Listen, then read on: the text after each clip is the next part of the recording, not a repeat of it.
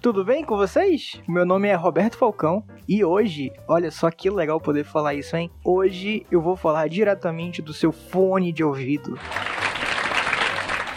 Pois é, meu nome é Roberto, tenho 28 anos, sou daqui de Manaus e eu sou um dos novos editores do podcast Fone de Ouvido. Inclusive, o último episódio do Fone de Ouvido foi editado inteiramente por mim e espero de verdade que vocês tenham gostado. E espero, com certeza, continuar por muito tempo aí nesse projeto, que é muito legal. E a dicção de todo mundo aqui é incrível, sério. Coisa de outro mundo. Eu também tenho um podcast, chama Diálogo Podcast, comigo e com o meu querido Thiago Calado, meu amigo de infância praticamente.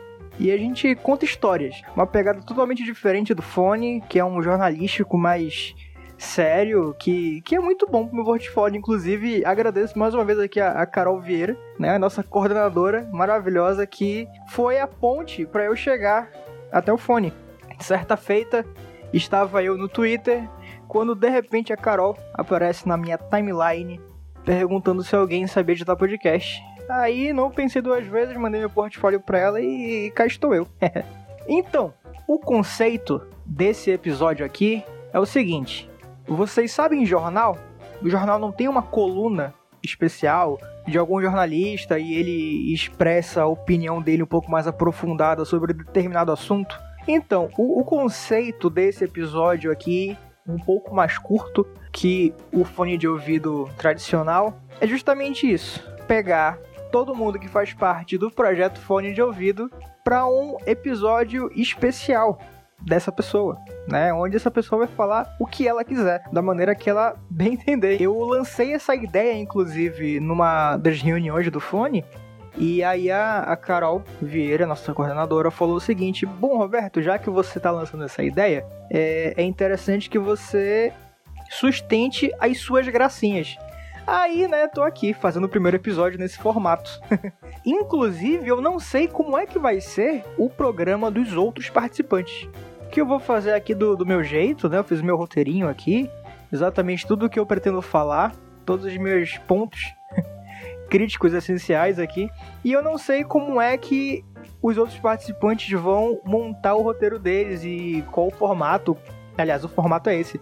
Mas como eles vão apresentar. Então fica aí uma, uma grande caixinha de surpresas, né, para vocês, para as próximas edições nesse formato aqui.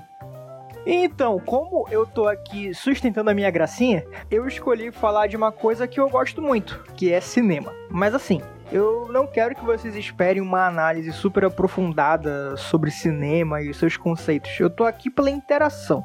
Eu tô aqui para dividir coisas. Dividir nome de filme, inclusive contar como é que começou a minha trajetória como um telespectador, né? Até hoje, como eu enxergo essa coisa. Um papo super legal aqui que eu espero que vocês interajam também. E eu espero que vocês venham comigo nessa jornada, né? E no fim de tudo, comentem também como é que foi a vida de vocês com o cinema. Então é isso, conceito explicado, dinâmica apresentada, vamos pro episódio. Bom,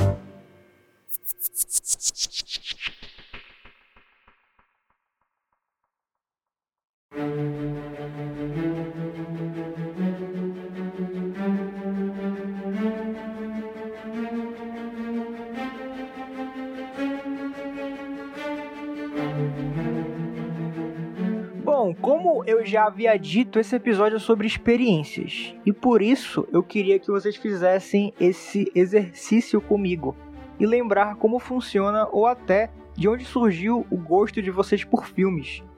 E eu vou fazer isso da maneira mais comum possível, que é contar uma história. Na verdade, não é uma história linear. Em algum momento eu vou dar vários pulos. E ela não é uma história super tradicional. Eu vou lembrar de coisas aqui que me marcaram, com certeza, coisas que envolvem cinema, que envolvem filmes. E eu vou comentar como é que foi essa experiência com vocês a gente pode começar do início, né? Que foi o primeiro filme que eu vi. Reza a lenda que aparentemente o primeiro filme que eu vi no cinema foi O Rei Leão. Eu tinha acabado de nascer e os meus pais acharam uma boa ideia me levar ao cinema. E assim, né? Uma criança, um bebê, e eu chorei.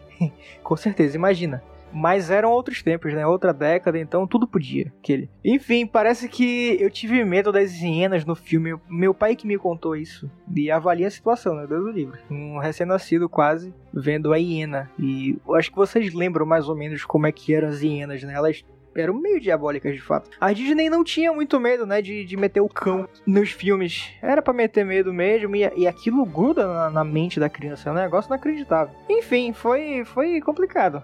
Certa vez também me disseram que o primeiro filme que eu vi foi A Morte Lhe Cai Bem. Se ela descer, diga pra vir aqui me dar um beijinho e eu a Me manda pra onde? Mad? Ellen. Querida. O que é que vocês dois estão tramando? Ou melhor, o que mais vocês estão tramando? Está zangada? Muito zangada? Ela está viva. Madeline?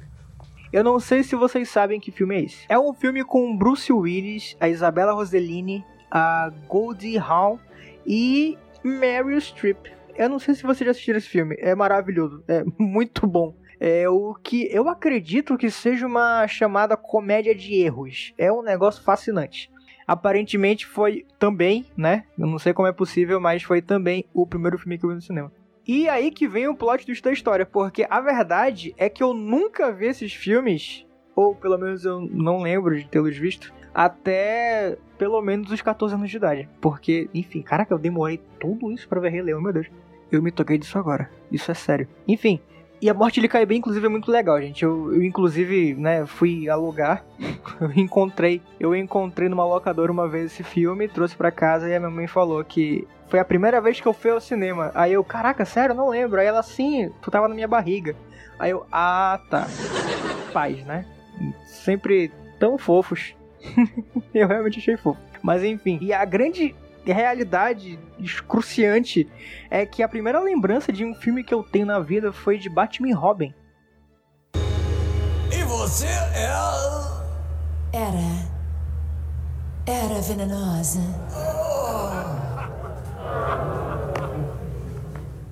Eu lembro exatamente da cena que o Robin caía num caldeirão químico cheio de gosma. E era gosma, tipo, ele caiu e tava tudo bem. Só ficou sujo, né? É o maior perigo naquele filme. Por muito tempo, esse filme, inclusive, foi o meu preferido. Eu sempre que ia à locadora, eu gostava de pegar todos os filmes do Batman, ou enfim, sempre que tinha uma sequência assim, né? Eu pegava todos os filmes e vinha para casa assistir um por um. Era incrível. E Batman e Robin era o que eu mais esperava, porque era o filme derradeiro, né? Era o último filme. Era o caramba, é uma continuação de Batman Eternamente que o Robin é apresentado e ótimo filme.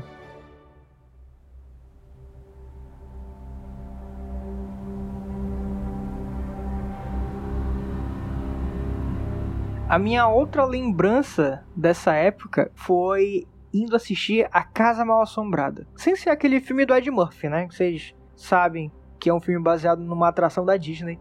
Esse era um filme de terror e espírito, era tenebroso. E falando em espírito, a minha outra experiência cinematográfica enquanto um, uma criança, né? A essa altura já traumatizada, com certeza, foi o Sexto Sentido. I see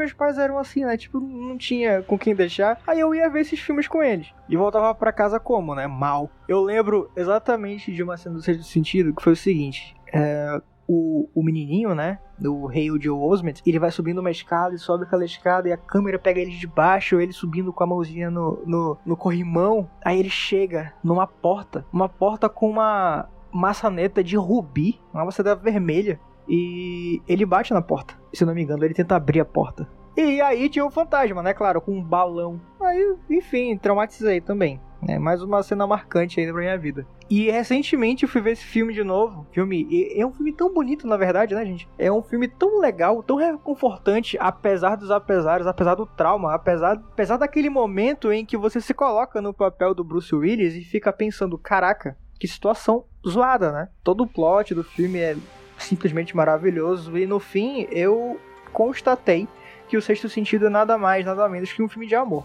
Não amor romântico, mas amor, amor. Né? Toda a relação da avó do, do menino com a mãe. Cara, é um negócio muito forte. Eu acho esse filme maravilhoso hoje em dia. Na época eu morria de medo. ah, o mundo capota, né, gente? Eu falei ali mais cedo sobre 1999 e dava tranquilamente para fazer um episódio só com lançamentos desse ano. Tem cada coisa incrível nesse ano. Mas não é esse o foco. A gente vai seguir adiante.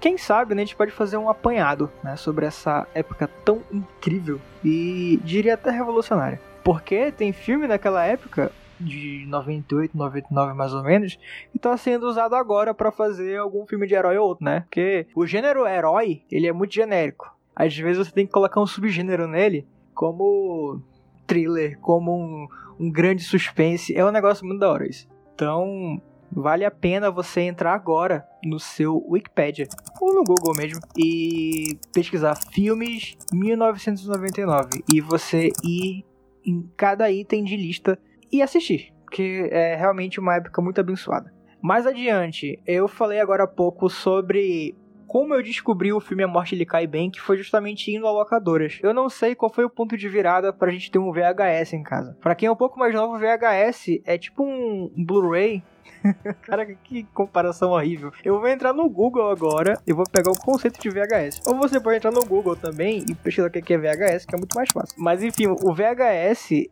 é uma sigla para Video Home System. O Video Home System, ou VHS, é um padrão comercial para consumidores de gravação analógica em fitas de videotape. O sistema foi desenvolvido pela Victor Company of Japan em meados de 1950. Olha, esse episódio está sendo interessante até para mim. Que loucura!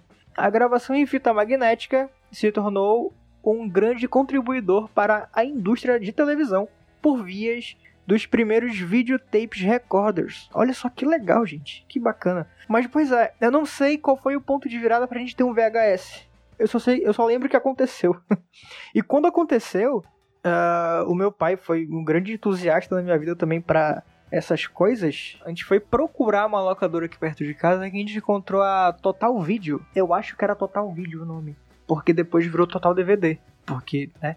A mídia mudou. Vamos ficar com total vídeo. Enfim, daí encontramos essa locadora e foi incrível porque todo final de semana a gente poderia não ir ao cinema e ver filme mesmo assim, o que era maravilhoso. E era um negócio muito legal porque não eram os filmes da TV, de TV aberta na época, e era uma coisa um pouco mais além dos filmes em cartaz do cinema, que eu sequer sabia quais eram. Mas mesmo assim era um, um mundo que se abriu na minha cabeça, foi maravilhoso.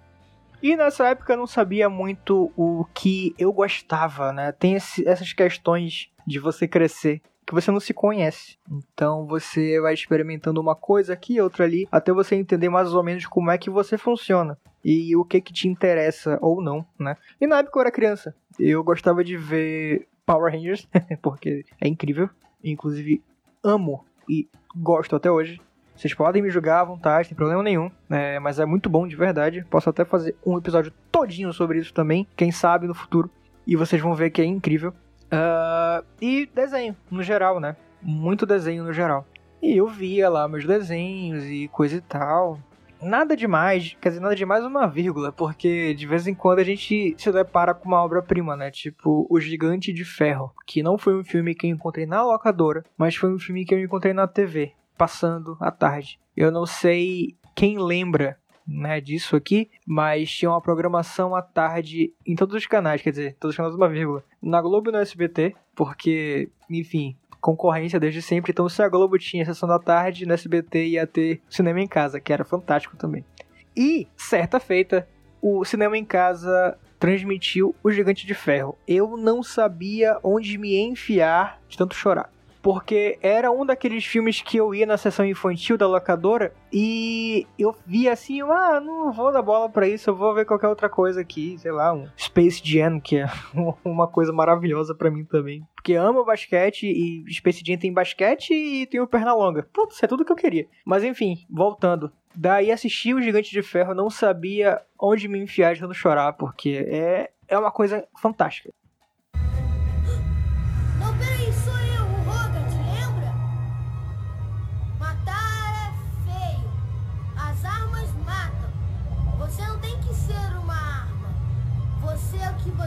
Escolhe ser.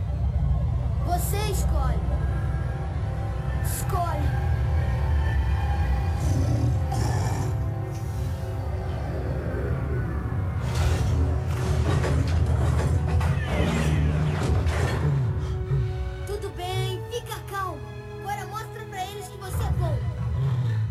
Esse filme é incrível. Não dava nada por ele e no fim das contas é um dos filmes que eu peguei e coloquei na minha caixinha de coisas preferidas da vida. Que eu evito assistir. E eu evito assistir por quê? Porque eu tenho medo de gastar as vezes que eu assisti. Isso faz sentido pra vocês? Não sei. Acho que não, mas pra mim faz. Então, muita coisa que eu amo, eu vejo pouquíssimas vezes, ouço pouquíssimas vezes porque eu tenho medo que essas coisas se gastem gastem a emoção que eu tenho delas, sabe? Então eu guardo sempre. E Gigante de Ferro é uma dessas coisas. E aí, na próxima vez que eu voltei pra locadora, vi o Gigante de Ferro, aluguei e assisti mais uma vez. E depois eu parei de assistir, né? Porque senão ia gastar.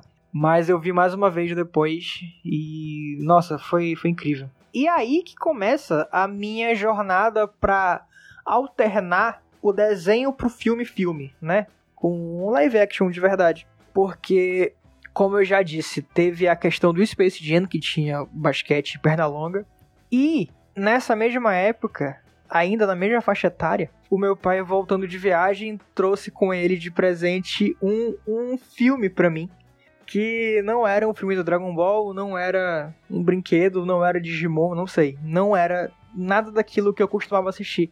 Era uma fita VHS ainda roxa, se eu não me engano era roxa, que, enfim, de vez em quando, né, eles mudavam as cores das fitas, era incrível. Tinha preta, tinha verde, tinha roxa de vez em quando.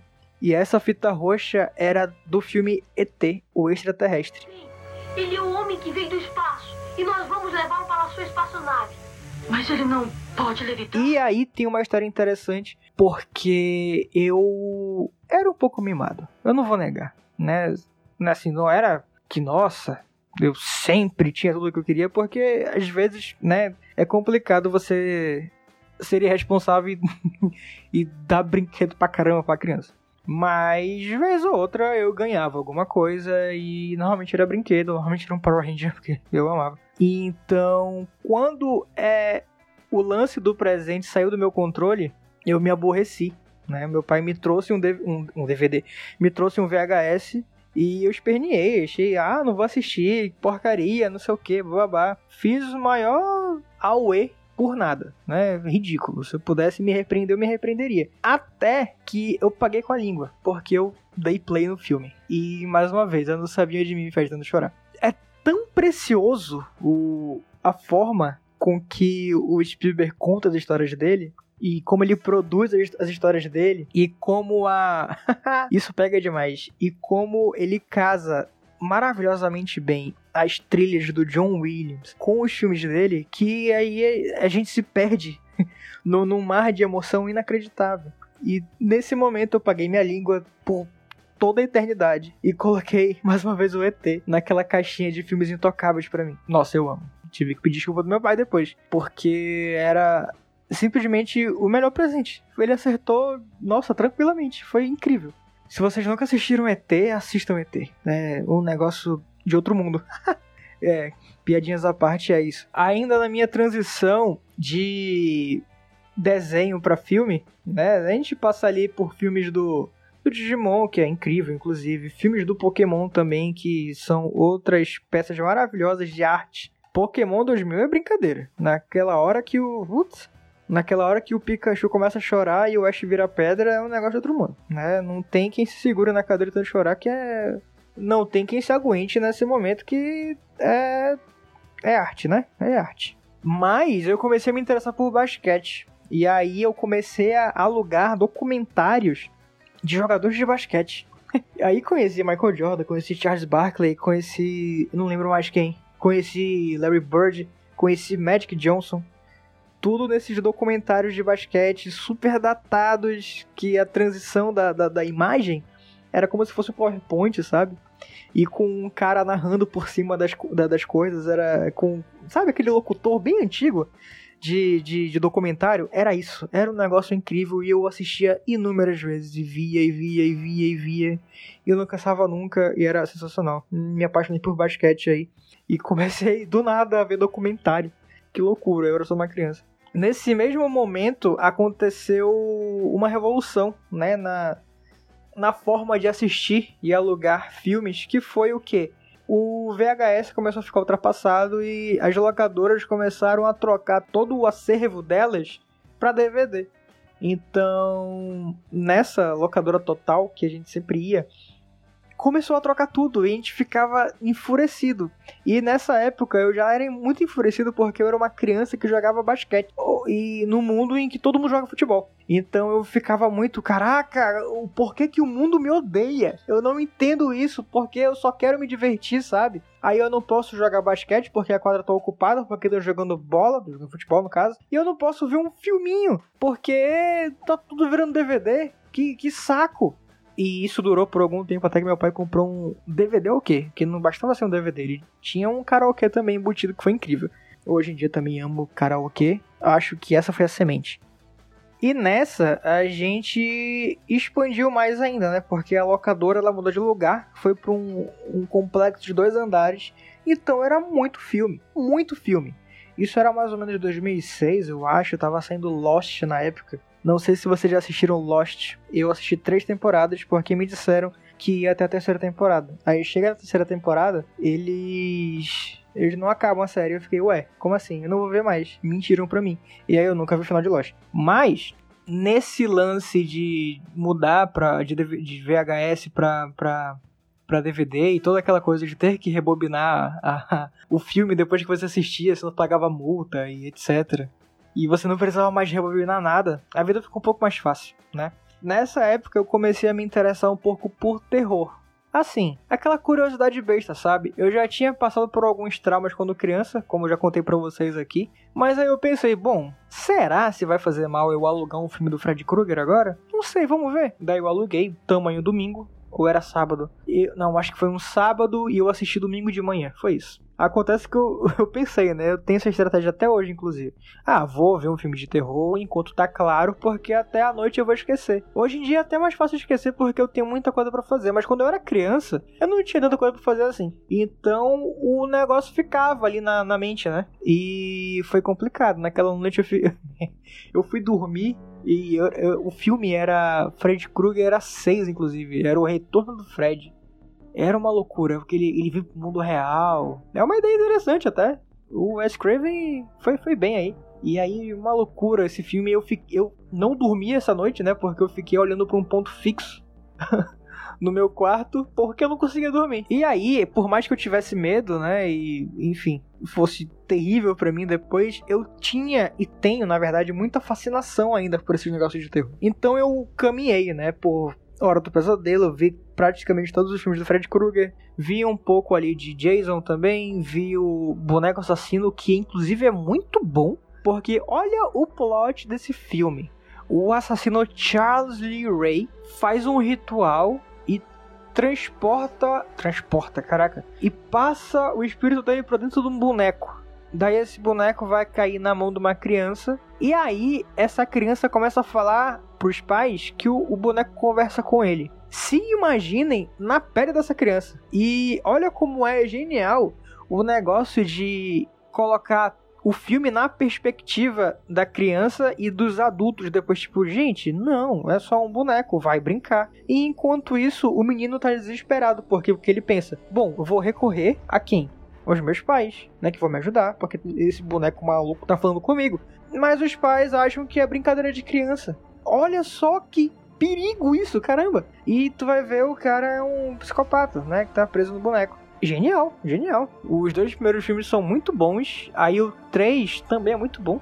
Vira uma chacota inacreditável depois, né? Depois eles assumem o papel de ser uma comédia de terror, mas principalmente uma comédia, e fica também muito bem. Daí você pega Chuck 3, que já, já tem uma premissa bizarra, que é depois que o Chuck é derretido, né, praticamente no filme 2, eles pegam a fábrica onde isso tudo aconteceu e misturam o plástico do Chuck e fazem outro boneco. Daí ele renasce, porque é fácil assim, né? O roteiro é incrível, né? O, o roteirista é o melhor amigo da história. Daí vem Noiva do Chuck, que é sensacional, e depois vem um incrível Filho do Chuck. E, inclusive, nesse filme, ele mata a, a, Britney Spears, né? Ele tá dirigindo um carro, claro.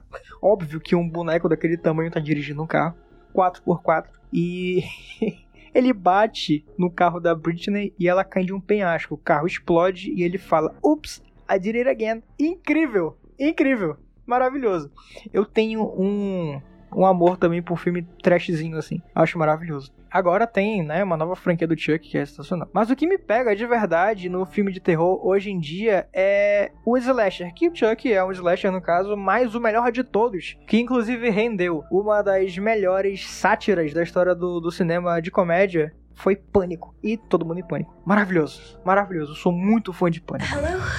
Hello, teve Pânico esse ano, inclusive, foi assistir no cinema, que é uma coisa muito legal, né? Depois desse, desse tempo que a gente tá vivendo ainda de pandemia, eu consegui ir ao cinema e ver Pânico.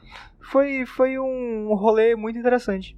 Daquela, mais uma vez, safra de filmes que saíram nos anos 90, Pânico saiu em 96. Ele tem uma das melhores capas de filme que eu já vi na minha vida, com uma das melhores cenas de abertura que eu já vi na minha vida num filme de terror. Se você nunca assistiu Pânico, é interessantíssimo você, primeiro, pesquisar um pouco sobre a época, sobre alguns contextos e brincadeiras entre os atores e depois assistir o filme. Que, enfim, vale muito a pena ter muita piadinha ali no meio, que é uma das coisas mais preciosas dessa franquia para mim. Assim como Hora do Pesadelo, o Pânico é uma obra do Wes Craven também. O Wes Craven é maravilhoso que dirigiu os filmes. Só não dirigiu o último porque ele infelizmente faleceu em 2015. E o quinto filme saiu uh, esse ano, 2022. Mas enfim, o Kevin Williamson, que é roteirista de Pânico, um dia tava em casa. Um dia tava em casa e ele pensou ter ouvido alguém entrar na casa dele pela, por uma janela. Ele foi, até a janela. Não tinha nada, vasculhou a casa toda. Daí ele ligou para um amigo dele e contou a história. E aí eles começaram a, a pensar: caraca, imagina um filme sobre isso. Que, que louco que ia ser. Você tá em casa do nada vendo um negócio. E aí alguém entra e. Caraca, que coisa surreal e tal. E eles começaram a pensar nisso e o cara bolou toda a história do filme, se eu não me engano, em três dias. Ele escreveu muito rápido o roteiro. Normalmente os caras pegam três meses para escrever um esboço, o cara escreveu em três dias. Foi um negócio surreal. E aí esse filme é tão maravilhoso que ele pega vários clichês de filmes de terror e explica. E para mim, inclusive, essa é uma das melhores partes de todos os filmes do Pânico, onde eles explicam o ponto. a questão do, do assassino é sensacional. E aquela cena de abertura que eu falei que é maravilhosa, incrível, ela, se vocês não assistiram, mais uma vez, gente, assiste. É uma franquia muito legal, vai de coração aberto.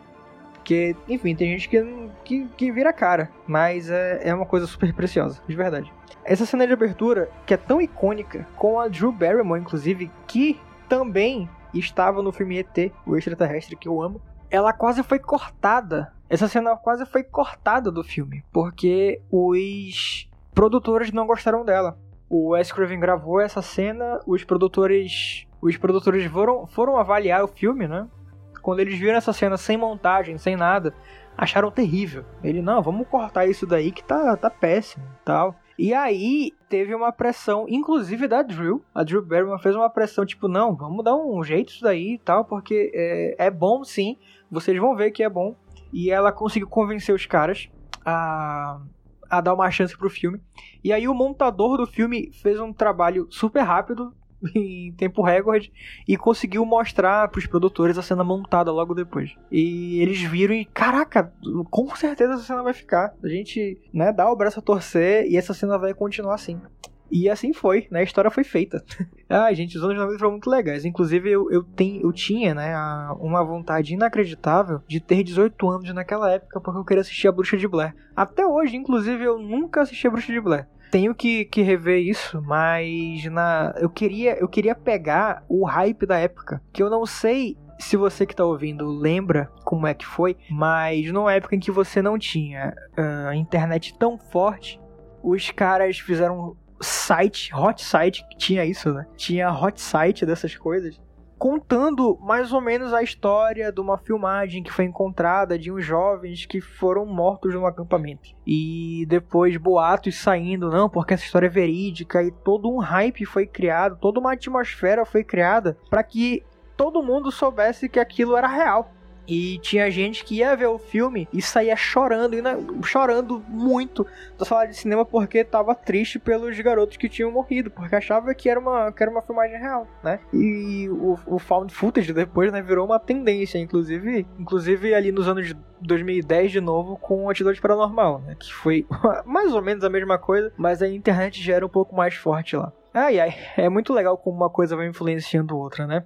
Eu acho muito da hora. Mas enfim, gente, eu acho que eu vou ficando por aqui. Infelizmente eu não falei nem de Matrix ainda, cara, nem deu tempo. Eu não consegui falar de Matrix, não consegui falar de Jurassic Park, que também é mais uma obra maravilhosa do Steven Spielberg com o John Williams, aquela trilha do Jurassic Park, negócio inacreditável. Putz, não falei de Star Wars porque ando magoado, inclusive, com essa franquia. Eu não falei de muita coisa, mas eu tenho certeza que a gente vai ter muito tempo para falar sobre inúmeras coisas aqui no Fone de Ouvido. E eu espero que vocês tenham gostado dessa primeira participação, desse formato um pouquinho mais curto. Vocês ainda vão ouvir podcast nesse formato dos outros integrantes do, do fone de ouvido, que também são pessoas super interessantes, mais que eu, inclusive, acredito. Mas de qualquer forma, espero que vocês tenham gostado dessa minha historinha, resumindo mais ou menos como é que foi o meu entendimento de cinema o, e como eu levo a coisa em dia que é de uma maneira mais leve, né? Eu me apego a coisa que me diverte, que me entretém. Eu sou inclusive estritamente contra Rotten Tomatoes da vida, que eu acho uma situação muito descabida você olhar para uma porcentagem ou ler uma crítica sem ter antes tido a experiência e avaliar alguma coisa. Eu acho péssimo.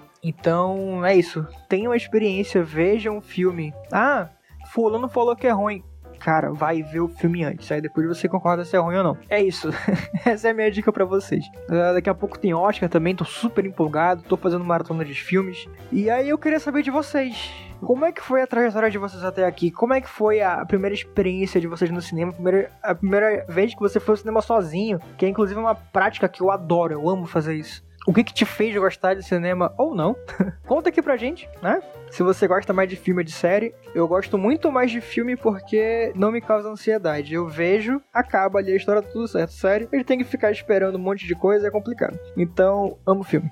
Enfim, gente, foi um prazer inenarrável ser o seu host hoje e falar diretamente do seu fone de ouvido. Até uma próxima! E se você gostou desse episódio, siga o nosso feed no seu tocador favorito que ajuda a gente demais. Também siga a Contempo nas redes sociais, arroba Revista Contempo. Estamos no Twitter, Instagram, Facebook e tem site também. Então nos siga para ficar por dentro de tudo o que acontece aqui no Fone. Eu sou Roberto Falcão e esse episódio foi escrito, produzido e editado por mim mesmo com coordenação da Carolina Vieira. Tchau!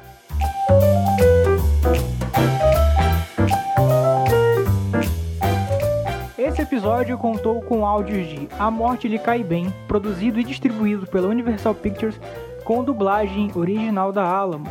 Batman e Robin, produzido e distribuído pela Warner Home Video Brasil, com dublagem da One Maker. Gigante de Ferro, distribuído e produzido pela Warner Bros., com dublagem da Delarte.